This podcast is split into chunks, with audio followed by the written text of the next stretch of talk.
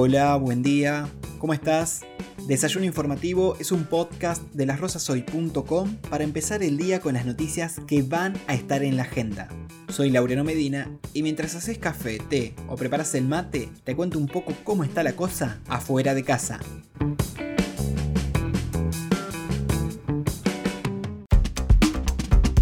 Hola, hola, buen día, ¿cómo están?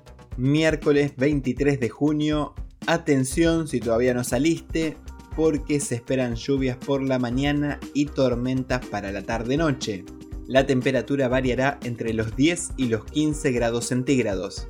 Comenzamos con los títulos del día. Argentina informó ayer 792 fallecidos por coronavirus, registrando así un nuevo récord diario de víctimas fatales y superando las 90.000 muertes desde el inicio de la pandemia. Si bien la cantidad de casos nuevos viene bajando por tercera semana consecutiva, todavía 3 de cada 10 personas que se testean dan positivo. El reporte local notificó 62 casos activos a la fecha y 5.187 dosis de vacunas aplicadas. Además, ayer comenzó en Las Rosas la inmunización de personas que integran el cuerpo activo de bomberos voluntarios. Por otra parte, las personas gestantes ya tienen disponible la opción en el sitio Santa Fe Vacuna para inscribirse. Recordamos que días atrás se autorizó la aplicación de las vacunas contra el coronavirus a las personas gestantes que estén cursando su embarazo dada la evidencia actual de los amplios beneficios y el positivo impacto que esto tendrá para reducir las complicaciones, internaciones y casos graves de COVID-19. La aplicación de la primera dosis se hará siempre y cuando la persona concurra con constancia y prescripción del obstetra, que es quien define la necesidad de vacunarse o no.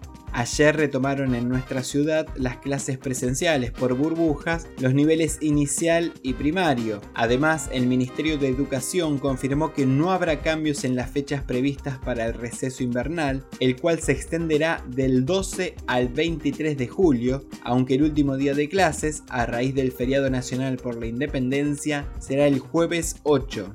Uno de los títulos que preocupa en el día es la bajante histórica que está sufriendo el río Paraná, en una situación extraordinaria que lejos está de modificarse a partir de la sequía proveniente del fenómeno La Niña. Intensifican acciones en siete plantas, entre ellas en la del acueducto centro-oeste ubicada en Monje y que abastece a nuestra ciudad. Piden a la población prudencia en el uso del agua potable. Como lo adelantamos ayer, el gobierno nacional anunció un nuevo plan para aumentar la producción de carnes de 3 a 5 millones de toneladas anuales y ampliar el acuerdo de cortes a precios más baratos. Además, se dio a conocer la reapertura gradual de las exportaciones, ya que hasta el 31 de agosto se podrá exportar hasta el 50% del volumen mensual promedio de 2020, con la prohibición de comercializar 7 cortes en particular hasta fin de año. Para cerrar, el ministro de Economía Martín Guzmán anunció que Argentina alcanzó un entendimiento con el Club de París. En ocho meses, el país se compromete a cancelar unos 430 millones de dólares a cuenta de capital en lugar de los casi 2.400 millones de dólares programados originalmente. Ahora, Argentina tiene plazo hasta el 31 de marzo de 2022 para buscar una reestructuración permanente de la deuda con el grupo de acreedores. Como dijimos,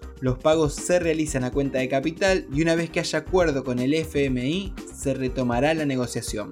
Esto fue todo por hoy. Gracias por compartir el desayuno. Nos encontramos nuevamente mañana. Buen día.